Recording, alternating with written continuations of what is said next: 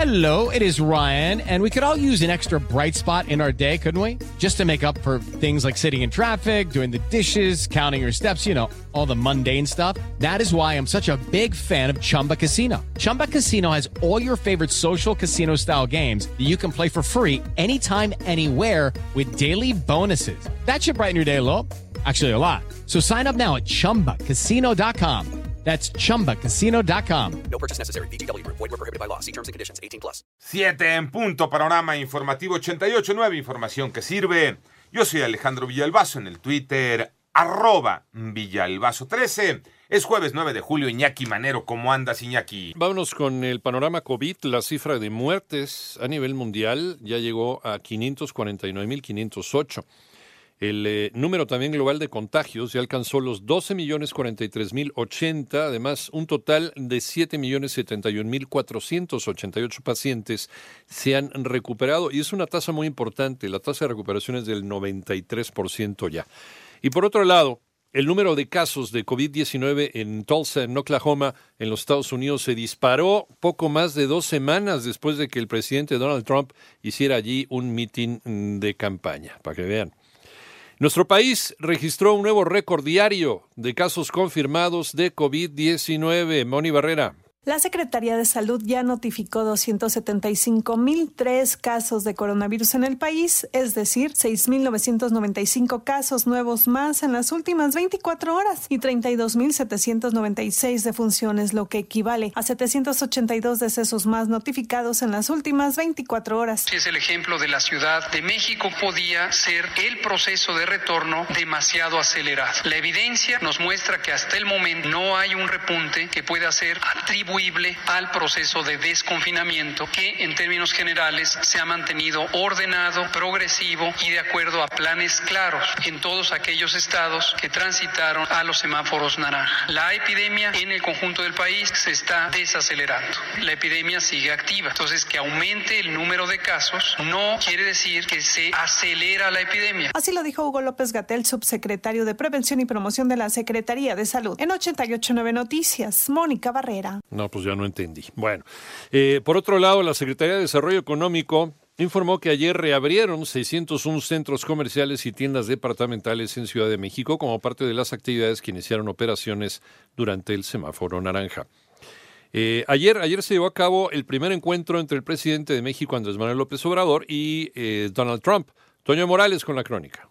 Se reúne el presidente de México, Andrés Manuel López Obrador, y el de Estados Unidos, Donald Trump. El haber conseguido este acuerdo representa un gran logro en beneficio de las tres naciones y de nuestros pueblos. El encuentro se llevó a cabo en la Casa Blanca, residencia del mandatario estadounidense, y en ese contexto López Obrador dijo que hay otros temas por los cuales decidió viajar a ese país, además de lo importante que resulta el TEMEC. Para agradecerle por ser cada vez más respetuosos con nuestros paisanos mexicanos. A usted, presidente Trump, le agradezco su comprensión y la ayuda que nos ha brindado en asuntos de comercio, petróleo, para la adquisición de equipos médicos. Este jueves el presidente López Obrador regresa a México. Para 88.9 Noticias, José Antonio Morales Díaz. Y en el panorama nacional, debido a su alto grado de peligrosidad, ayer fueron trasladados a distintos penales federales José Armando N., alias El Vaca, y otros 15 detenidos relacionados con el atentado contra el secretario de Seguridad Ciudadana Omar García Harfush.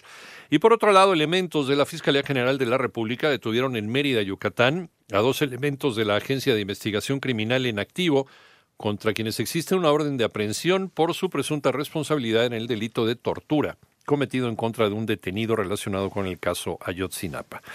José Damaso N., alias el 47, presunto líder de una célula de la familia michoacana con operaciones en el sur del Estado de México, fue vinculado a proceso por su presunta participación durante una emboscada donde murieron cuatro elementos de la Secretaría de Seguridad del Estado de México. Finalmente, finalmente fue detenido el ex gobernador de Chihuahua, César Duarte, Manuel Hernández. A más de tres años que se giró una ficha roja en su contra, el exgobernador de Chihuahua, César Duarte, fue detenido este miércoles en la ciudad de Miami, Florida, Estados Unidos. Sobre el político pesan al menos 20 órdenes de aprehensión giradas por jueces locales por los delitos de enriquecimiento ilícito y peculado, mientras que en el fuero federal es buscado por el desvío de recursos públicos para financiar la campaña electoral del PRI en 2016. Escuchemos al gobernador de Chihuahua, Javier Corral. Ha sido una larga, ardua, dura batalla para lograr que la acción corrupta y corruptora del exgobernador no quede impune y presentarlo ante los tribunales. En 88.9 Noticias, Manuel Hernández. El panorama internacional, la Universidad de Harvard y el Massachusetts Institute of Technology, el MIT famoso, presentaron una demanda para pedir a un tribunal que bloquee la medida del gobierno de los Estados Unidos que pide anular las visas a estudiantes que toman clases virtuales. Y por otro lado, tras cinco meses de pausa por la pandemia de coronavirus, el estado de Texas reanudó ayer las ejecuciones con un hombre condenado por el homicidio de un anciano durante un robo en 1993. Y el presidente de Brasil, Jair Bolsonaro, promulgó la ley que declara a los pueblos indígenas como grupos en situación de extrema vulnerabilidad ante la pandemia por COVID-19.